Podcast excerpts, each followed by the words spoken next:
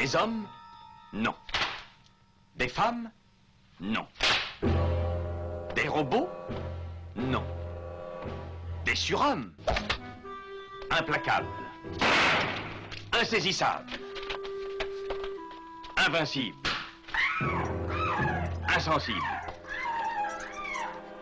Aux ordres d'une super organisation criminelle.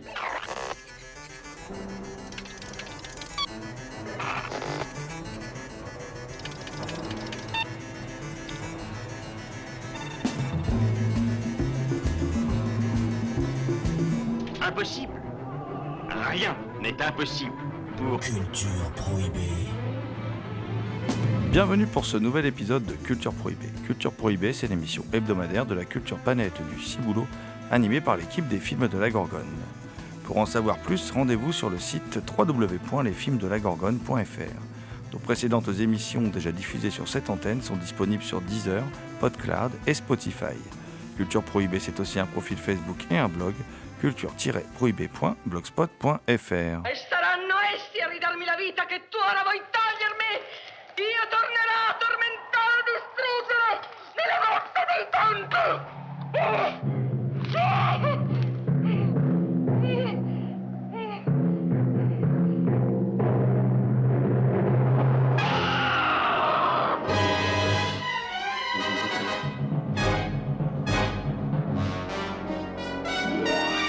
Au sommaire aujourd'hui, une émission entièrement consacrée à Mario Bava, avec les auteurs de Mario Bava, le magicien des couleurs, paru aux éditions Lobster Film.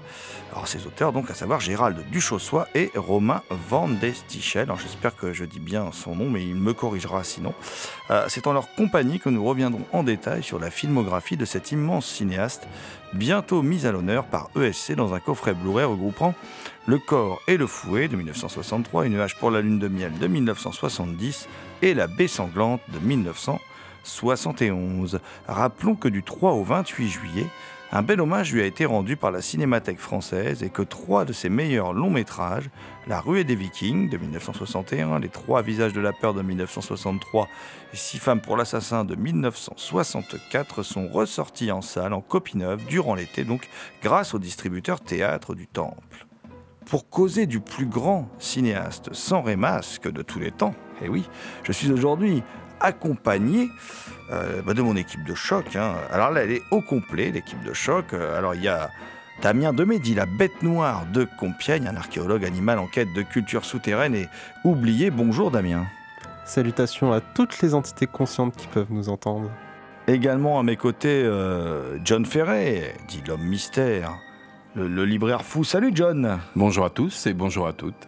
Et puis enfin, celui que l'on surnomme le loup-garou Picard, je veux bien sûr parler de, Thomas Roland, qui, chaque nuit de pleine lune, rédige de sanglants écrits pour la revue Griffe et le site cultureaupoint.com. Salut Thomas.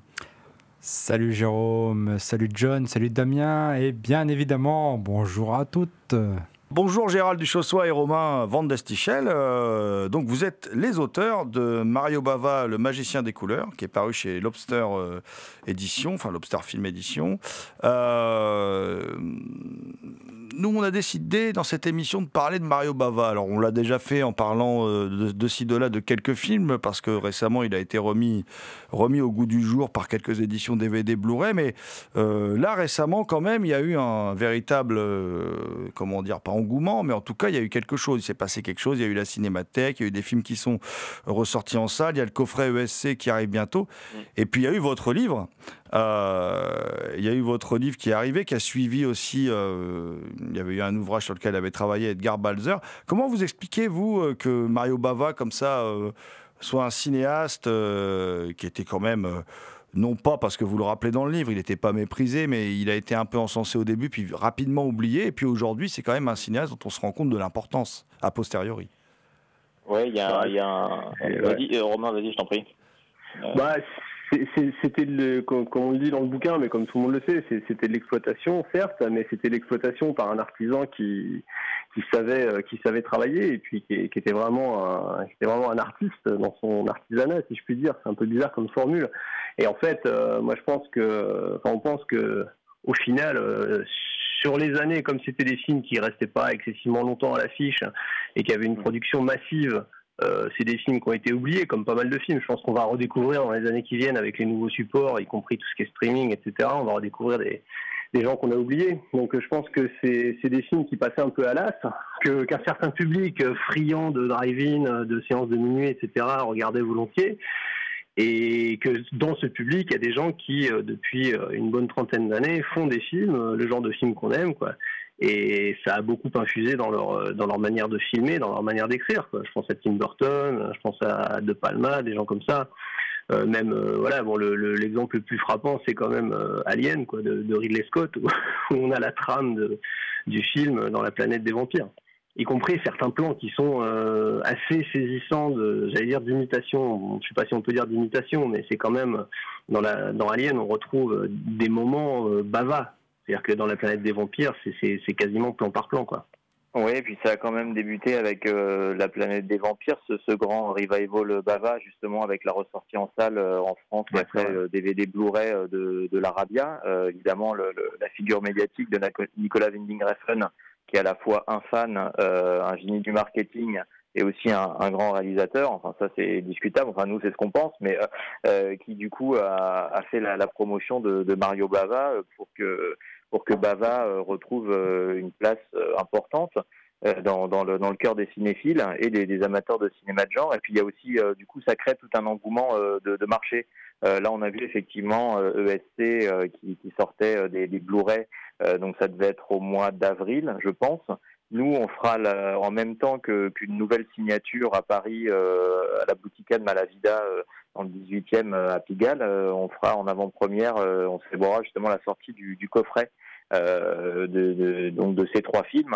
Et donc ça, c'était le, le- la première salve, mais on s'aperçoit que en fait, les DVD Blu-ray, même s'ils ont de l'impact, rien ne remplace euh, la force de la salle. Le fait qu'il y ait eu cette rétrospective, le magicien des couleurs, justement, euh, de, théâtre du Temple et les restaurations, euh, fait que il y a une, euh, euh, ça prend une, ampleur euh, tout autre. Alors évidemment, il y a la cinémathèque euh, française, euh, ça c'est l'adoubement euh, euh, ultime à la limite, euh, tout comme la projection euh, du, euh, euh, de, de l'Institut Lumière où euh, on est allé présenter les films et euh, faire une signature également, euh, où on se rend compte que quand il y a les grandes institutions, euh, quand il y a un distributeur salle, quand euh, il y a euh, une, une, une restauration qui est faite par Arrow, euh, donc au Royaume-Uni, le, le grand éditeur bah, de, de Blu-ray, qui fait aussi des sorties salles, euh, qui pousse les films parce que c'est vraiment leur cam, si je puis dire.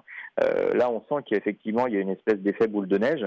Et euh, nous, notre but avec le livre, c'était justement de- d'expliquer Bava euh, à des néophytes. Et puis aussi d'apporter deux, trois petits bonus à ceux qui connaissent Bava, euh, comme euh, que- qui connaissent Bava sur leurs doigts, quoi, si je puis dire. Parce qu'il y en a qui connaissent euh, toutes les euh, toutes les anecdotes, euh, l'historique complet, euh, les films, ils, euh, les ont vus euh, des dizaines de fois. Donc, et, ce qu'on voulait vraiment, c'était c'était ça, c'était euh, un, petit plus pour ceux qui, euh, connaissent Bava, et puis euh, pour euh, des jeunes qui euh, découvrent Bava, euh, essayer de les accompagner dans cette découverte et comprendre pourquoi on aime tant ce réalisateur. Et on a vu beaucoup de jeunes lors des signatures et des présentations qu'on a faites jusqu'à présent. Ouais, c'est vrai, ouais. C'était assez étonnant d'ailleurs. Donc je me souviens moi d'une d'une étudiante en cinéma. Euh, J'espère qu'elle écoute l'émission parce qu'elle se reconnaîtra, qui était super sympa et qui nous a expliqué qu'elle faisait un, c'était quoi, c'était un master 2, je crois. Ouais, Master 2, ouais. Euh, Master 2, ouais, et que son, son sujet en fait tournait autour des, des films de cannibales italiens. Et on a eu toute une discussion sur le lien justement entre les films de cannibales italiens, le contexte euh, socio-politique des années 70, début 80 en Italie. Et, on se rend compte en fait qu'il y a une nouvelle génération de, fans qui non seulement sont, accros vraiment à l'esthétique de, Bava, mais qui reconnaissent aussi euh, un lien avec tout ce qui pouvait se passer dans la société comme on dit dans le bouquin par exemple sur Diabolique, où c'est un film vraiment générationnel et c'est un film qui a infusé euh, dans, dans l'inconscient collectif, autant dans la musique que dans la BD que dans le cinéma, euh, pour donner naissance vraiment à des figures de l'homme masqué très mystérieux. Euh. Voilà, c'est. Moi, ça m'a paru assez saisissant euh, de, voir ces, jeunes, ouais. des, gens plus jeunes, parce que nous, on a, enfin moi j'ai 46 ans, Gérald est un peu plus jeune, et à nos âges, les gens connaissaient pas Bava. Nous, on a découvert Bava avec des gens euh, qui, nous, qui nous ont fait découvrir, qui étaient un petit peu plus vieux que nous. Et maintenant, ceux qui s'y intéressent plus, ça va être des gens qui vont être un petit peu plus jeunes que nous, quoi, la génération d'après. Comme si euh, nous, la génération VHS, on avait été nourris au, euh, au film genre, euh, je sais pas moi, les Evil Dead et compagnie, et qu'il avait fallu du temps pour que les films de Bava ou même de Fulci, enfin de, de gens comme ça, remontent à la surface même s'ils n'ont jamais vraiment quitté le, ils ont jamais vraiment quitté le, le, le monde des, des, des, fans comme ça de, de cinéma bis, parce que, euh, enfin, je, je, veux dire, on regarde par exemple les, les, premiers DVD qui étaient sortis chez Mad, dans, dans les 15 premiers DVD, on va dire, je crois qu'il y en avait genre 6 de Bava, donc euh, ça, ça, veut dire quelque chose. Quoi. Ah je pense que c'est pas, c'est pas anodin de constater ça.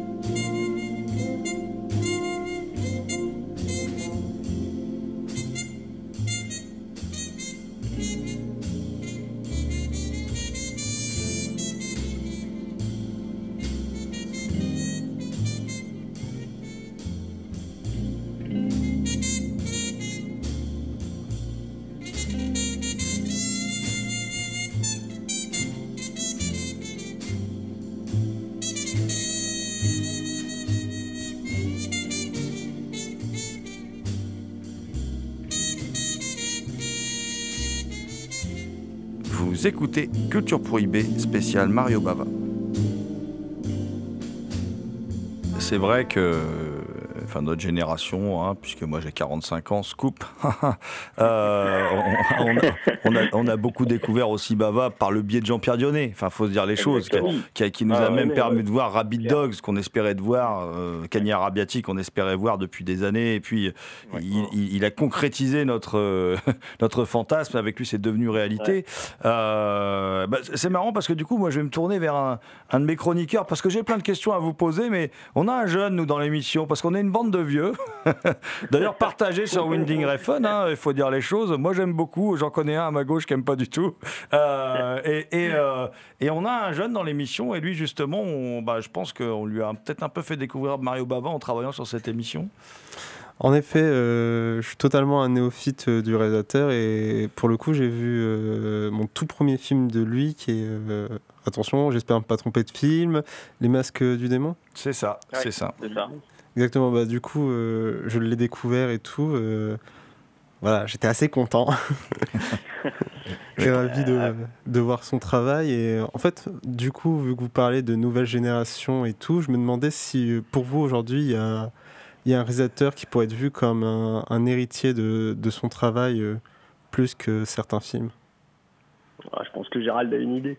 Euh, moi, pour moi, c'est vraiment, euh, c'est vraiment Nicolas Winding Refn, mais euh, qui tire l'héritage de Bava euh, de, de, de, de, enfin, qui, qui, qui, qui, oui, qui, qui, oui, c'est ça. Qui, qui, il y a une espèce d'héritage en fait dans le. C'est pas, c'est pas véritablement un démarquage de Bava ou une inspiration euh, première euh, évidente.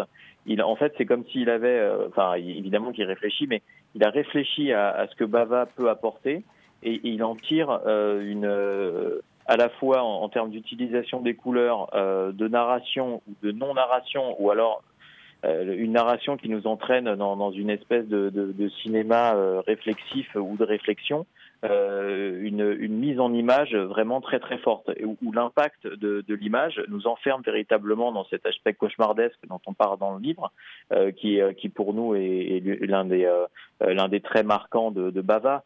Si on parle du Masque du démon, par exemple, qui est officiellement son premier film, même si on pourrait revenir dessus euh, pendant 107 ans, parce qu'il y a toujours de grands débats pour savoir s'il a réalisé euh, tel ou tel film avant. Nous, on s'est vraiment basé sur euh, sur Bava en tant que réalisateur, euh, dont, le premier film euh, serait Le Masque du démon, puisque c'est le film qu'il a signé officiellement seul. Et, pour le euh, film pour lequel on, on lui a donné officiellement de l'argent, en gros, quoi. Voilà, en disant, Ouais, voilà, c'est toi ça, qui fais il le a film. dû signer- et c'est ce que nous avait dit son fils, il a signé le contrat avec marqué réalisateur Mario Bava. Donc voilà, les choses étaient claires et nettes, elles étaient posées en tant que telles.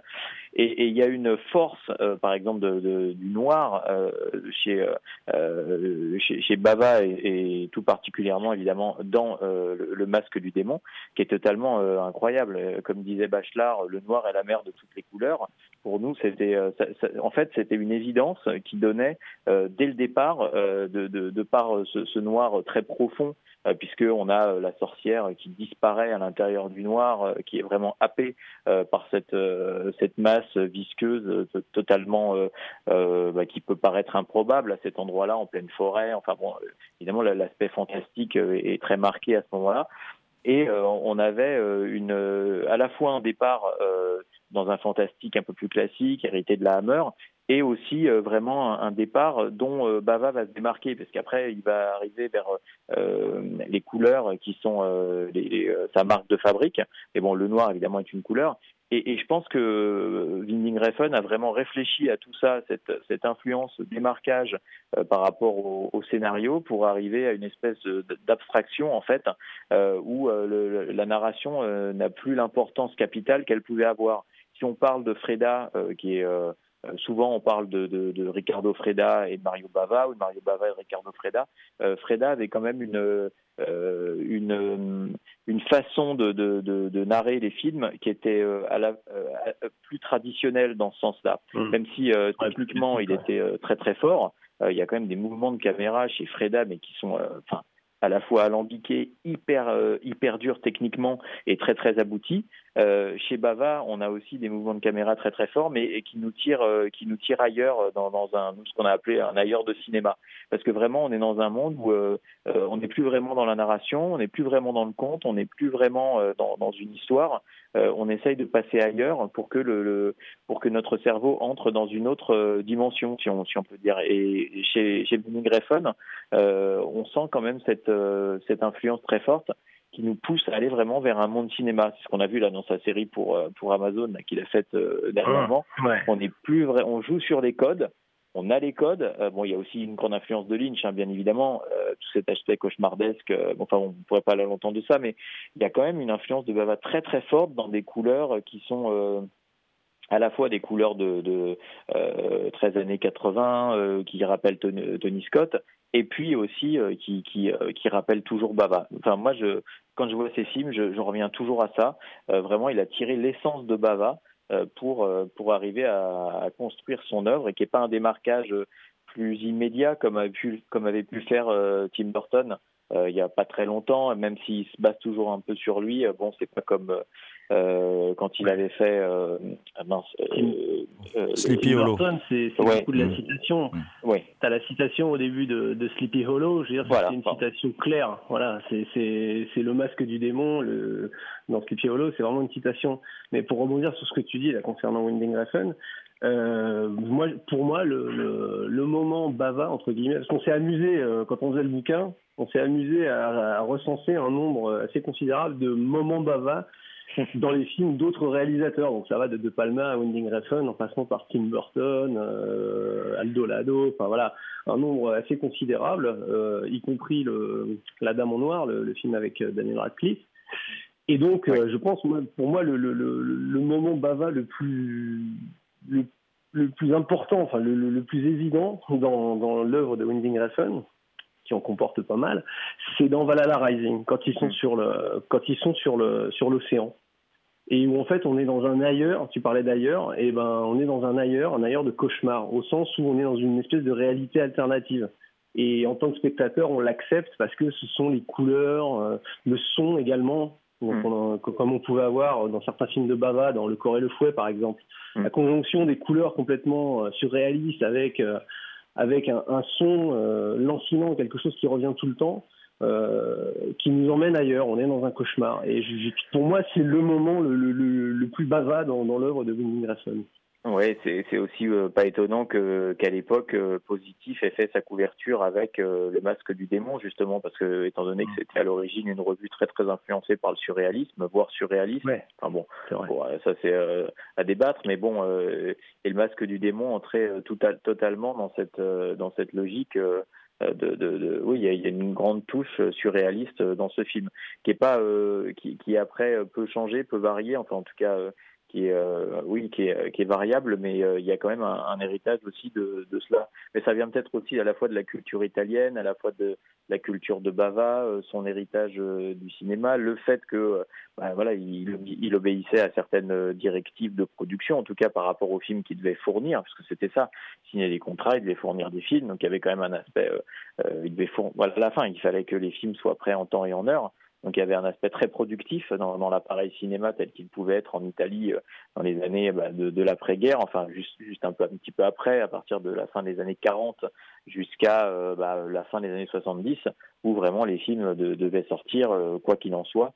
Et il y avait cette, cette, cette, mécanisation du cinéma, d'où sortent de, bah, de grands auteurs, de grands réalisateurs, et puis après des œuvres plus convenues. Ça, on pourrait en parler pendant très longtemps, mais en tout cas chez Bava, nous, on trouve qu'il y a une une force qui s'en dégage et cet héritage-là euh, nous paraît euh, toujours manifeste et euh, on, voit de plus en plus les réalisateurs qui à la fois qui osent le dire et c'est ça qui est bien chez Mimi Greffen, c'est que pour lui il n'y a pas de on sent que il ose il ose dire qu'il aime Bava, qu'il aime Tony Scott.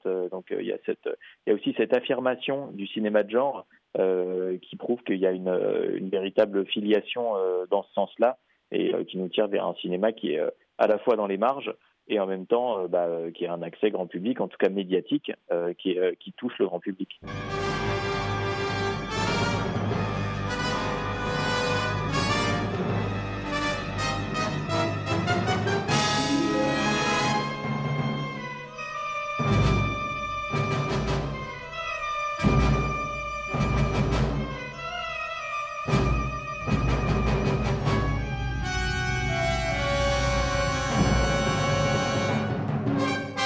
Vous écoutez Gérald Duchossois et Romain Van Destichel, auteurs de Mario Bava, le magicien des couleurs, au micro de Culture Prohibée. Et puis euh, chez Winding Refn, enfin, ils partagent quelque chose avec Mario Bava, c'est-à-dire que c'est euh, Mario Bava, si on prend par exemple un des films là, qui va sortir chez ESC, La Baie Sanglante, c'est un destructeur de genre. Quoi. Il, prend les genres, il est malaxe, et c'est quelque chose qui est dans le livre, hein, évidemment. Il s'affranchit aussi des, règles du récit, euh, et il produit totalement autre chose, en fait, Bava. Quoi. Ouais, moi je trouve que ce que tu dis, c'est tout à fait juste dans la mesure où le, récit est vraiment non linéaire et même, euh, même quand on a l'impression qu'il l'est, euh, tu toujours un, élément dans l'histoire, dans le déroulement de l'histoire, qui vient te rappeler que non, en fait, il n'est pas. Bon, la, la sanglante, c'est une. Tu dis, c'est une destruction des genres. Alors, effectivement, on est dans la destruction d'un genre, mais finalement, dans, la création d'un autre, on est dans un espèce de proto-slasher. Euh, J'en veux pour preuve le, le, fait que dix ans plus tard, enfin neuf ans plus tard, euh, tu as Vendredi 13 qui reprend euh, quasiment la, la, même trame, quoi, y compris certaines images avec ouais, l'assassinat des deux amants, avec la lance plantée dans le lit, etc. Et, euh, et, et, donc, ouais, je reviens sur cette idée de, de, non-linéarité dans la narration. Et ben, chez, chez Bava, ça, ça fait partie de son. Je pense que ça fait partie euh, de son ADN. C'est un peu cliché de dire ça. Ça fait partie de sa, sa manière de fonctionner. Je pense que c'est quelqu'un qui, avant tout, se, se basait sur les images, les flashs euh, par exemple, l'iconisation immédiate de Barbara Steele dans Le Masque du Démon, quand elle apparaît en tant que, princesse Vajda et non pas la sorcière, donc la descendante de la sorcière, avec ces deux, euh, ces deux Danois ou deux Allemands, avec un espèce de contre-jour où on ne sait pas trop si on est dans un décor de studio tellement c'est beau ou si c'est vraiment les ruines qui ont été filmées juste avant avec le, professeur Krouvayan et son assistant.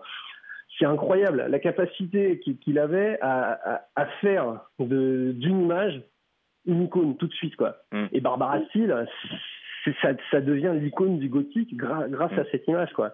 Et dans, dans la dans la baie dans la baie sanglante, le, la petite la petite fille, j'ai oublié son prénom. Euh, je crois que c'est Antonietta. C'est Ni Nicoletta Elmi. Le... Nicoletta Elmi, je crois. Elmi. Voilà, c'est ça. Mm. Elmi, merci. Qui jouait aussi dans, qui a, après, qui a joué dans Qui l'a vu mourir d'Aldo Lado, enfin dans pas mal de films cette gamine, c'est pareil, c'est l'iconisation de, de l'enfance, euh, mais non pas de l'innocence, de l'enfance en tant qu'image de l'innocence, c'est l'enfance diabolique. Et on retrouve ça pas mal dans le, dans le, cinéma italien de cette époque-là. Euh, mm. Chez Bava, tu ça dans, euh, comment, dans Opération Peur, qui après sera repris largement dans le, le, segment de, de, Fellini pour les histoires extraordinaires, là, Toby Dammit. Il y a vraiment cette iconisation tout de suite de, des personnages. Et en même temps, euh, nous, c'est ce qu'on dit dans le bouquin, ils ne s'intéressaient pas vraiment aux acteurs et aux actrices. Ils les considéraient un petit peu comme des pantins. Donc c'est vraiment leur image, on pense, hein, qui, qui, qui, l'intéressait de, de, mettre en avant. Quoi. Oui, ce qui dégageait en... Allez-y, allez-y, pardon. Vas-y, vas-y. C'était effectivement ce que ce que dégageaient les euh, les, les, les, les, actrices et les acteurs quand on voit effectivement Barbara Steele, après, elle est passée euh, bah, tout de suite euh, chez Fellini, elle a joué dans, dans 8 et demi. Et tout de suite, quand on voit 8 et demi et quand on la voit apparaître, c'est fou. On pense à la fois à un personnage qui est tout à fait dans le cadre de, bah, d'un film de Fellini, donc à la fois avec un visage euh, bah, qui peut être euh, magnifique euh, comme l'était Mastroianni. Et puis en même temps, il y a, cette, euh, il y a cette chose qui, ce, ce, ces grands yeux qui dérangent un peu. Donc c'est très très étonnant de la voir apparaître là, à ce moment-là, en plus avec une autre voix du fait du doublage, puisque à l'époque les acteurs étaient post-synchronisés, hein, il n'y avait pas de son direct. Donc du coup, c'est très étonnant de la voir apparaître à l'écran avec une autre voix, alors que ce soit la voix française ou italienne, c'est une autre voix.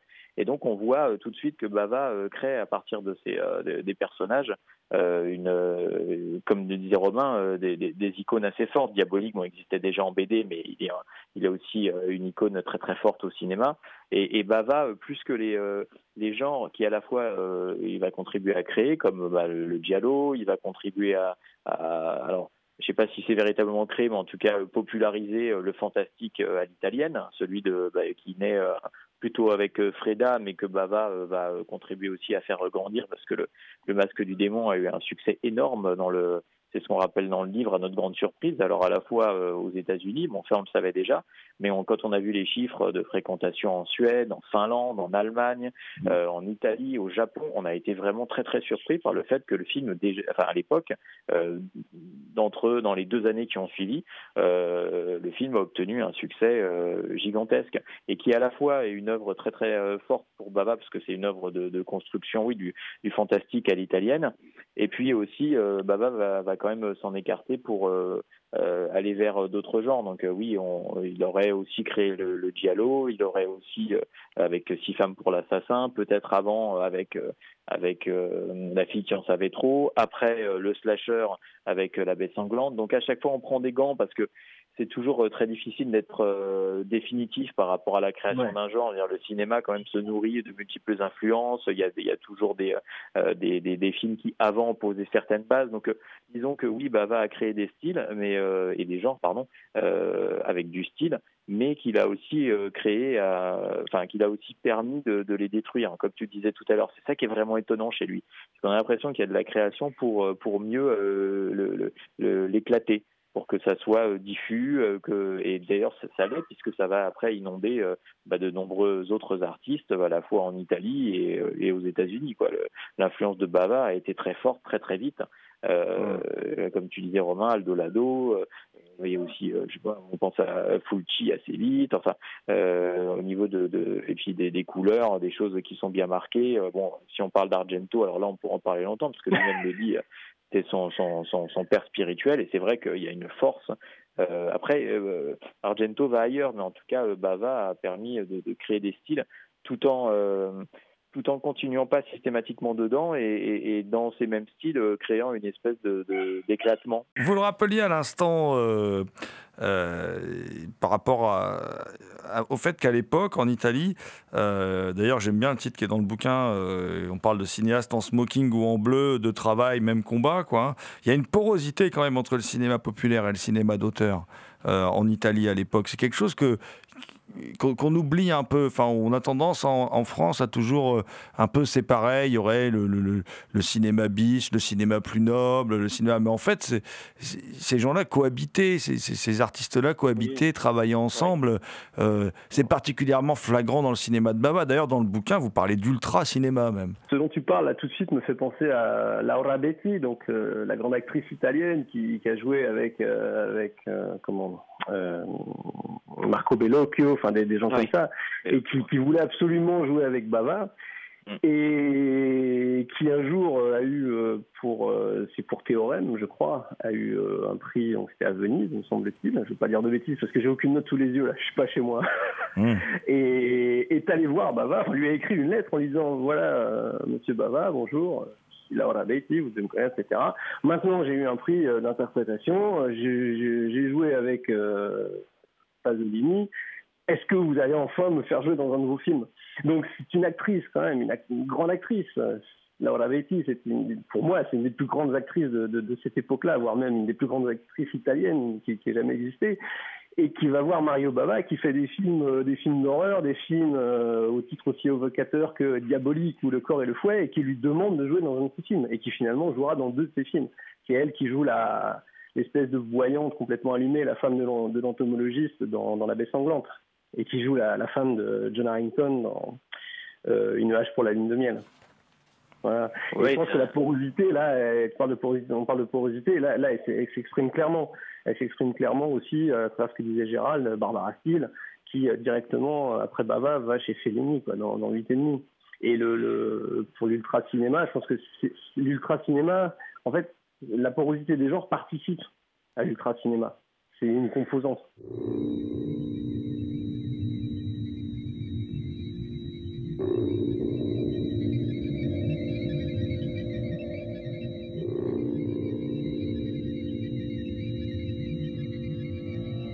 Vous écoutez Culture Prohibée spécial Mario Bava.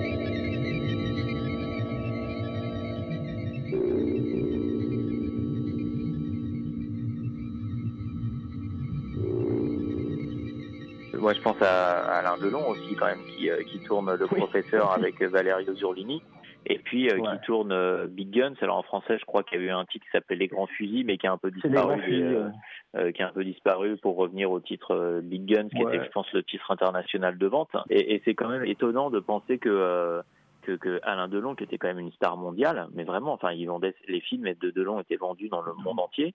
Euh, c'est et c'est étonnant de penser que lui-même star euh, et aussi grande star à l'époque euh, passait à la fois d'un auteur qui était plus oui euh, un auteur comme Zurlini avec du jazz avec bah, un grand travail sur les focales les, sentiments les reflets de l'époque. Et puis Big Guns où là on est plus dans bah, je te déchire dans, dans une dans une, atmosphère beaucoup plus B quoi où on, va vraiment à l'essentiel pour un film d'action assez brut de décoffrage, quoi, violent.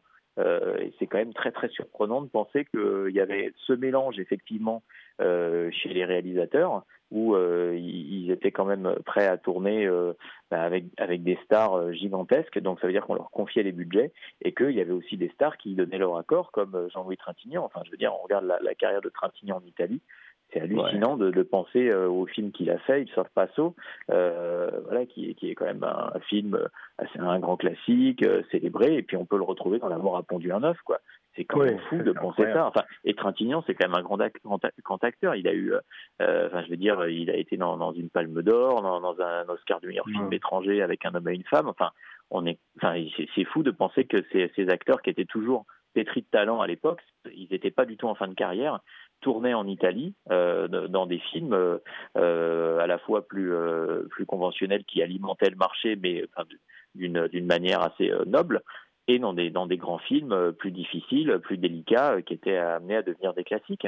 Donc c'est vraiment étonnant de voir cette porosité dans, chez les acteurs. Et, et, chez les réalisateurs, bah, les réalisateurs, c'est vrai qu'ils sont à la fois plus marqués et aussi plus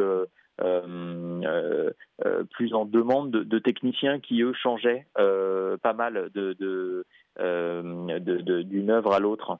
quand on passe, quand on pense aux, chefs opérateurs, il y, a, quand même pas mal de chefs op qui ont travaillé sur des œuvres B voire bis et qui à la fois travaillaient pour pour des, grands réalisateurs, pour des œuvres bah, de la Titanus, Galatea, enfin il y avait des moyens beaucoup plus élevés, mais qui pour vivre, c'est-à-dire que après ça a été c'est passé dans le monde de l'audiovisuel, c'est-à-dire que euh, ces chefs opérateurs, ces techniciens, euh, ces, euh, électriciens, ces chefs décorateurs, ils sont venus travailler à la télévision.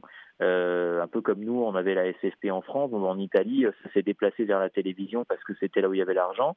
Et donc ces techniciens de, bah, renom sont allés travailler vers la télé, alors qu'à une époque, mais il y avait tellement de salles, il y avait tellement de films, et il y avait tellement ce marché alimenté que du coup les, les techniciens passaient. Et puis bah, quand on a, quand on va à Cinecittà, il y a encore la euh, la, grande cantine euh, qui est à côté du studio 5, si je dis pas de bêtises, ouais. Cinque, euh, le, grand, celui où été tourné La planète des vampires, et que là où Fellini dormait, et la Dolce Vita, mais bon, et la Dolce Vita.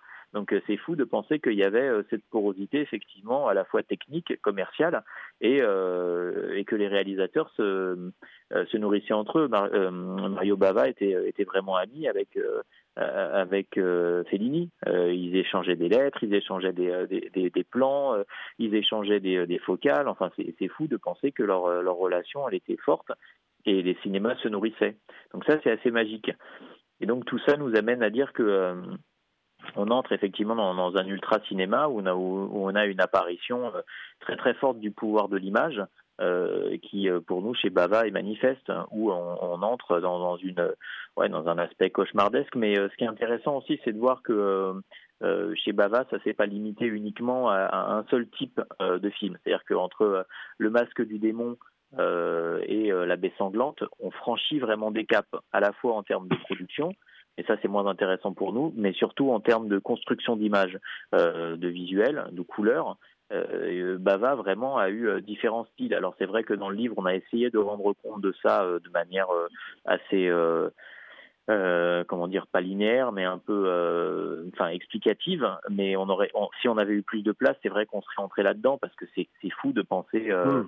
enfin Romain pour gagner Arrivati, c'est complètement dingue quoi. La, réalisation, elle nous scotte quoi. Enfin, je pense que tu peux en parler mieux que moi, mais là-dessus, on est par rapport au masque du démon, enfin c'est le jour et la nuit quoi. Donc euh... Rabiati, c'est c'est pour moi c'est le c'est son film le plus abouti techniquement parce mm. que euh, ne serait-ce que le, fait de filmer euh, quasiment tout, le métrage euh, dans la voiture en donnant de la profondeur vraiment à, ces, à, ces, plans, une profondeur incroyable, alors qu'on est dans une toute petite voiture hein, qui sont fermées et on est dans un milieu clos, donc, et il y a une sorte de claustrophobie qui se, qui se, qui se dégage et qui, qui, augmente au fur et à mesure du, film. Et en même temps, on sait que bah, on est dans une voiture, il n'y a qu'à ouvrir la porte. et je pense que ça, moi, je enfin, moi, je parle de mon expérience, moi, de, de, de cinéphile, cinéphage dévoreur de, de, de, VHS et de, de DVD, de Blu-ray, de films, si vous voulez. Euh, ça, je l'ai très peu ressenti au cinéma. Je l'ai ressenti quand j'étais petit, cette sensation d'enfermement euh, dans Le Secret, le film avec euh, Trintignant, Noiret et Marlène Jobert, où, euh, où là, euh, pour le coup, c'était un enfermement plus psychologique, c'est-à-dire que ce film m'a fait peur. Et je l'ai ressenti euh, dans le film de, c'est le film de, je crois que c'est Quaron, c'est euh, Les Fils de l'homme. Ouais, c'est ça, François Quaron. Voilà, c'est ça. Alors, euh, tout, tout, le monde à l'époque a dit ouais, c'est incroyable cette manière de filmer dans la voiture, etc. Mais Baval l'avait fait en 74. Dès que j'ai vu le film de, de, Quaron, j'ai immédiatement pensé à Kanye Arbiati, que alors qu'à l'époque j'avais vu dans des versions un peu moches, etc. La, meilleure version, c'était la, version qui était passée sur Canal. Euh, bon, depuis, heureusement, on a, des versions, nettement meilleures. Mais immédiatement, j'ai pensé à Bava. Et je peux pas euh, ne pas penser que le réalisateur des Fils de l'Homme lui-même n'ait pas vu le film de Bava. Enfin, pour moi, c'est une citation euh, euh, conscientes ou inconscientes, peu importe. Comme il peut y avoir des citations conscientes ou inconscientes dans les films d'Argento, par exemple, dans le, Les frissons de l'angoisse. Euh, au début, quand on voit rouler les, quand on voit rouler les billes euh, en gros plan là, avec tous les petits objets, les petits artefacts qui représentent l'enfance, etc.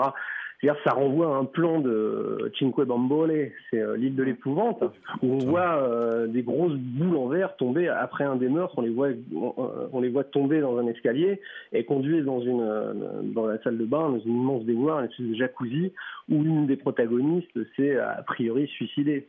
Euh, il va y avoir le, le, le, personnage de Michael Caine dans Pulsion, avec son imperméable, son manteau, ses lunettes, etc c'est l'assassin de Six femmes pour l'assassin, c'est évident. Ça, c'est des citations évidentes. Mais ce qui m'a toujours étonné, moi, euh, dans toute la filmographie de Bava, autant il a créé un genre, le giallo, euh, il a excellé dans le film gothique, euh, dans le slasher, et bizarrement, son western, c'était pas ça. Alors, je me pose plusieurs questions là-dessus sur son western. Est-ce que c'était un scénario qui n'allait pas?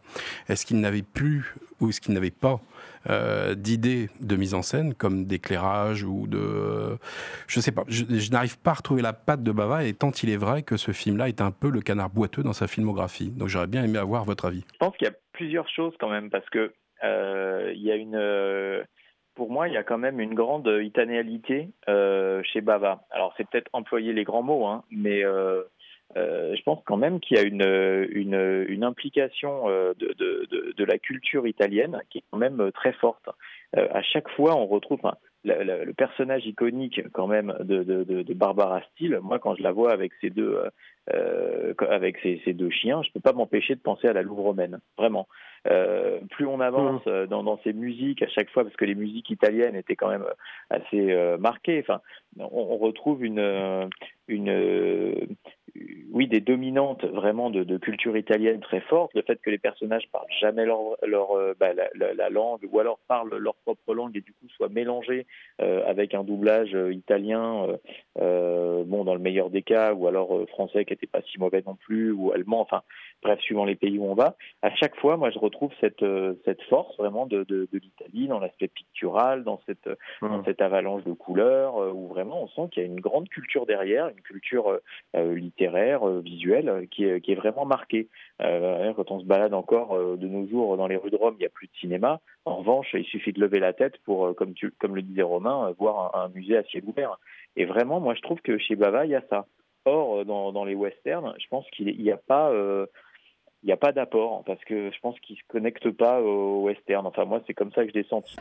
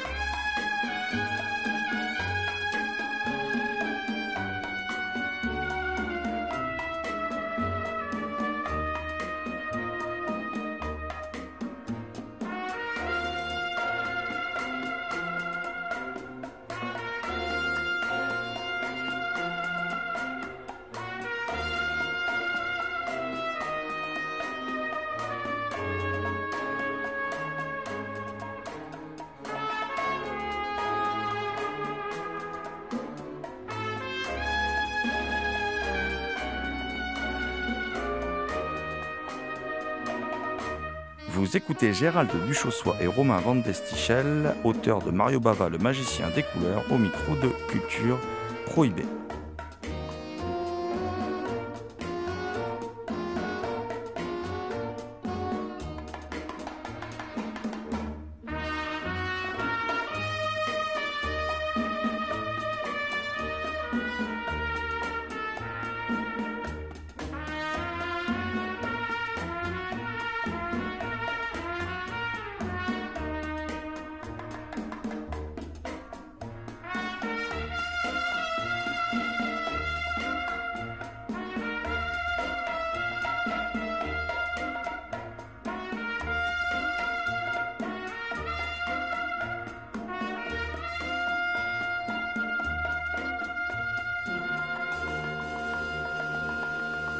C'est vrai qu'on se dit, tiens, pour une fois, Bava, n'a, ce grand magicien des couleurs, n'a peut-être pas réussi à trouver quelque chose. Eh ben, pour compléter ce que disait Gérald et répondre à ta question, ce que nous a dit, il y a une chose que nous a dit Lamberto Bava quand on est allé le, rencontrer, c'est que, en gros, il aimait pas le western. Voilà. Alors moi, je, pense que c'est pas une, explication définitive, mais je pense que ça, vu le personnage de Mario Bava, qui est quand même quelqu'un d'assez, assez enfin, de très cultivé, une grande culture classique, euh, qui était quelqu'un qui, cherchait constamment euh, la nouveauté. Je pense que bah, il nous a dit qu'il n'aimait pas ça. Point. Voilà, on n'en a pas parlé des heures non plus. Mais je pense que le fait de ne pas aimer bah, fait qu'il n'a pas vraiment eu d'idée, quoi. Alors que pour certains films où il n'avait pas forcément d'idée au départ, où il a signé un contrat le samedi pour, euh, je pense à l'île de l'épouvante, où il signe le contrat le, samedi pour commencer à tourner le lundi, euh, sans avoir lu le scénario, euh, il a vite compris ce que c'était. C'était un coup de mythe à la comment du vinaigre d'Agatha Christie, et il en a fait un espèce de espèce de jeu de massacre en détournant complètement le genre. Et je pense que le western, une partie de l'explication, ce serait ça, ce serait il aimait pas et il savait pas quoi en faire ça rentrait pas dans son, rentrait pas dans son cadre. Comment vous expliquez ça, euh, vous, son obsession pour la jusqu'au bout, jusque même dans sa version de la Vénus d'île, même dans Choc, qui fait avec Lamberto Bava, il y, a, Freud, quoi, tout le temps chez Bava. Euh, alors, vas-y, Gérald, ouais, euh, bah, alors je pense que, enfin pour moi, le, ce qu'il peut y avoir de, moi j'ai toujours du mal avec l'interprétation euh, psychanalytique des films et qu'elle soit freudienne ou, autre. Euh, en revanche, ce qui nous a sauté aux yeux, c'est que dans les films de Bava, il y a vraiment cette notion d'inquiétante étrangeté, c'est-à-dire quelque chose que tu vas saisir du coin de l'œil mais que tu vas pas comprendre. Et toute la dimension cauchemardienne, elle est là on pense qu'elle est vraiment là. C'est-à-dire quelque chose que tu vas pas pouvoir expliquer. Ça va être des couleurs qui sont pas naturelles. Ça va être un son qui a, rien à faire là, comme dans le corps et le fouet. Donc tu parlais de. Alors là, pour, le coup, le corps et le fouet, si, tu veux parler de Freud, je pense que on pourra faire une émission de 4 heures. Et, cette, dimension de, de Unheimlich, donc euh, inquiétante étrangeté, c'est ce qui ressort, je pense, le plus. Il y avait aussi le fait que nous, en fait, on s'est basé sur euh, ce qui avait déjà été fait avant. Et évidemment, il y avait déjà beaucoup d'interprétations euh, psychanalytiques de Bava euh, qui allaient beaucoup dans ce sens-là. Or, on s'est dit que si on avait envie de pouvoir apporter deux, trois, bonus à la à la, bah, la façon dont on voyait Bava, euh, on, allait euh, nous euh, prendre le, le, le, prendre un, un, chemin un petit peu différent et du coup pas rester focalisé sur cette sur sur cette lecture psychanalytique de Mario Bava. Après, c'est vrai qu'on bah, on, se pose les mêmes questions. Alors, du coup, on a demandé à Lamberto Bava, parce qu'on était quand même euh, là-dessus, on lui a dit mais euh, est-ce qu'il lisait Freud? Est-ce que est-ce qu'il y avait quand même une véritable conscience de ça? Parce que c'est manifeste dans les films, on peut pas euh, lutter contre. Et on les voit tout de suite, on pense à ça. Il suffit de si on a lu un peu Freud, effectivement, ça ça, saute aux yeux. Et il nous a dit oui, mais pas tant que ça, c'était pas son obsession. Et du coup, nous, on est plutôt entré dans le. Enfin, on lui a posé des questions aussi par rapport à la religion, parce que c'est vrai que ça, il y a une grande discussion par rapport à ça. Euh, pour nous, euh, chez Bava, il y a une absence de Dieu qui est assez manifeste. Euh, on n'a pas l'impression que qu'il s'empare de, de, de, des codes religieux assez classiques. On voit pas des croix partout. quand là, en ce moment, nous, on est en train de travailler sur le Sofulci, bon bah, il y, a, certains films, à certains moments, on voit des croix qui apparaissent. elles sont au mur, elles sont flagrantes. on peut pas s'empêcher de voir que oui, il y a Dieu qui est là. Chez Bava, on voyait pas Dieu. Euh, du coup, euh, cet aspect euh, freudien nous a semblé, oui, plus, nous on pensait plus à Nietzsche pour le coup qu'à Freud. mais après, oui, comme le disait Romain, l'inquiétante étrangeté était, était manifeste. Quoi. Ce qu'on n'arrive pas à expliquer, ce qui, ce qui comble nos rêves, ce qui nous projette dans le cauchemar, c'était plus ça. Mais c'est sûr qu'effectivement, quand on voit les films, bon bah euh, le, le, le, les rapports sexuels non accomplis euh, qui sont quand même manifestes, euh, cette frustration assez, bah, j'allais dire claustrophobique, mais c'est encore plus fort que ça. Enfin, il y a quand même un, un non accomplissement des rapports sexuels. Alors pour moi, c'est ça va aussi avec l'époque, c'est-à-dire qu'on est dans le dans, dans les dans le bah, début des années 60 jusqu'à Diabolique. Et comme par hasard, Diabolique, c'est 68. Et là, on a une scène de sexe au début du film qui est quand même très, très à la fois sensuelle et marquée. Et chez Bava, c'est assez rare. Donc il y a quand même une, pleine réalisation de l'époque. À chaque fois, c'est ça qui nous a surpris, c'est qu'on a l'impression que ces films sont pas sont pas aussi ancrés dans l'époque euh, que ça, qui parlent pas tellement de de, bah, de, de ce qu'a pu vivre l'Italie ou tout du moins l'Europe euh, ou les pays occidentaux du début des années 60, mais on retrouve quand même des choses qui sont assez marquées par rapport à ça. Et moi, je, moi, je le vois plus comme comme une grande frustration euh, de, du début des années 60 jusqu'à ce que la pilule arrive un peu partout, même illégalement, hein, parce qu'en Italie, je pense pas que la pilule en 68 ait été autorisée euh, aussitôt. Je pense que ça a dû venir un petit peu plus tard. Euh, et, et, je vois plus euh, ça comme ça. C'est vraiment cette frustration et qui du coup se manifeste ben, par le meurtre. Euh, voilà, les strangulations, les, les le, enfin, bon, il y a quand même des choses assez gratuites dans.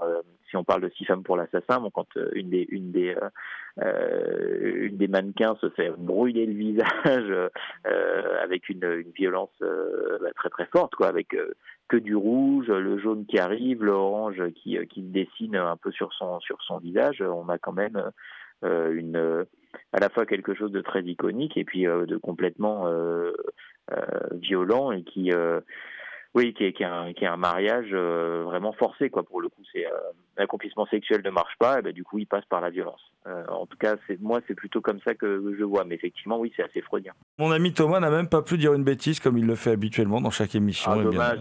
et voilà. Euh, Bavard a beaucoup d'humour, donc euh, on peut quand même pas mal se marrer autour des films. Il y a, quand même pas mal de moments. Je me demande s'il avait rencontré Nicolas Winding Refn, s'il avait réagi comme Friedkin devant quand Winding Refn lui a dit Je suis moi quand vous étiez plus jeune, je suis vous quand vous étiez plus jeune. Ah oui, oui, c'était ce moment Ça aurait été rigolo quand même. Hein euh, oui, effectivement, euh, qui, qui, est au, qui est au millième degré, que, que, ouais, que Winding Refn pense sûrement à ce moment-là et qui pense pas parce que, mais bon, euh, qui veut quand même penser. Euh, bon, moi, alors, comme voilà, je bosse à Cannes Classique, c'est au Festival Lumière. Euh, je me suis occupé de Friedkin les deux fois euh, et Friedkin m'a parlé de ce moment et il a, il a halluciné. Il m'a dit non, c'était un gentil garçon, mais maintenant je comprends pas ce qu'il veut. Je lui ai dit oh non, mais je pense que c'était c'était une blague quand il quand il vous a dit ça. Euh, il m'a dit ah, je crois pas, je crois pas. Donc c'était effectivement c'est vraiment étonnant. Après est-ce que est-ce que je pense que Baba l'aurait pris plus à la rigolade. Enfin je sais pas, je peux pas être à sa place, mais effectivement prendre tout ça au sérieux, je suis pas sûr que ça aurait été le, sa priorité. Euh, en tout cas, c'est pas l'impression que son fils nous donnait en discutant avec lui, où euh, il prenait quand même. Euh, il était, je pense qu'il était très sérieux parce qu'arriver à monter des films aussi aboutis en aussi peu de temps avec aussi peu de budget, euh, je pense qu'il faut quand même être bien motivé. Enfin, on a tous vu des films italiens de la même époque qui sont vraiment nuls, quoi, fait avec euh, avec euh, 3 francs 6 sous et euh, où on n'a pas des œuvres qui du coup resteront ou nous marqueront autant la rétine quoi. Donc je pense que Bava sous ses sous ses airs de, de, de grand rigolard euh, avait quand même des obsessions qui manifestaient une grande connaissance technique et une véritable vision d'auteur quoi. Ah bah je pense que là, bon de toute façon c'est dit dans le livre, hein, il faisait tout, les storyboards, enfin c'est son ah, fils qui le dit, il choisissait ah tout, les caméras, les objectifs, tout. Donc oui, Bava, c'est complet, quoi. Hein. C'est un génie, C'est ça qui est assez, dingue. Hein. Euh, c'est ça qui est fou, quoi. Cette, euh, enfin là, euh, hormis cette, cette direction d'acteur qui est parfois fluctuante, franchement, au niveau de la mise en image, du scénario, production, enfin tout, tout, quoi. La, chaîne était celle de Bava, quoi. C'est quand même impressionnant de voir un auteur aussi marqué au cinéma, même si même si on sait que c'est du euh, du, cinéma de genre qui peut paraître toujours, qui est toujours diminué. Hein, de toute façon, ça, je pense que et à la fois c'est agréable parce que c'est le cinéma des marges et que ça nous fait bien plaisir. Euh, en même temps, c'est euh, c'est aussi pour ça qu'on se bat pour qu'il soit reconnu à sa juste valeur parce qu'il y a une il y a un accomplissement du geste artistique en tant que réalisateur qui va vraiment euh, de A limite jusqu'à Z. Et ça, ça nous semble vraiment éblouissant. Avant de nous quitter, vous pouvez peut-être nous rappeler, vous avez prochainement une signature euh, de l'ouvrage. Justement, je rappelle Mario Bava, le magicien des couleurs, Gérald Duchossois et Romain euh, Van donc euh, chez Lobster. Vous avez une signature bientôt, je crois, pour accompagner la sortie du, du coffret qui regroupe trois films chez ESC. Oui, c'est ça. Alors on va euh, le euh, le 4 octobre euh, à la Boutica de, Malavida, donc rue Houdon dans le 18e à Paris. Le 4 novembre au Vincennes, donc le cinéma Le Vincennes à Vincennes. Le 5 novembre, normalement, si tout va bien, au cinéma de la BD à Angoulême. Et ça doit être le jeudi 21 novembre à la Cinémathèque de Nice pour une soirée bava.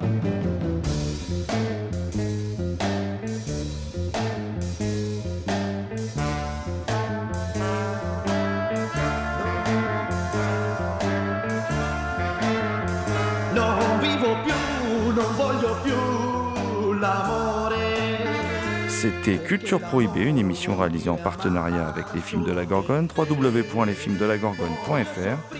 Toutes les réponses à vos questions sont sur le profil Facebook et le blog de l'émission culture-prohibée.blogspot.fr. Culture Prohibée est disponible en balado-diffusion sur Deezer, PodCloud et Spotify. Culture Prohibée était une émission préparée et animée par votre serviteur Jérôme Potier, dit la Gorgone, assisté pour la programmation musicale d'Alexis, dit Admiral Lee. Une émission animée avec Damien Demey, dit la Bête Noire de Compiègne. John Ferret dit l'homme mystère, Thomas Roland dit le loup-garou Picard and the last but not the least. Je veux bien sûr parler de Léo Magnin à la technique. Salut les gens, à la prochaine. Più,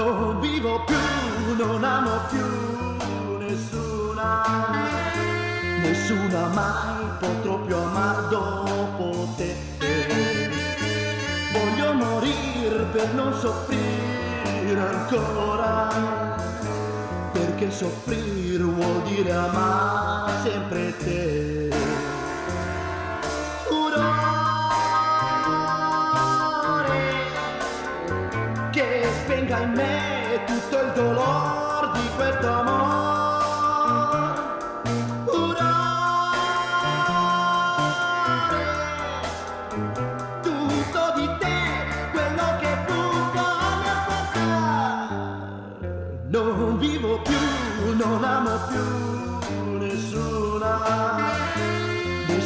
mai potrò più amare dopo te.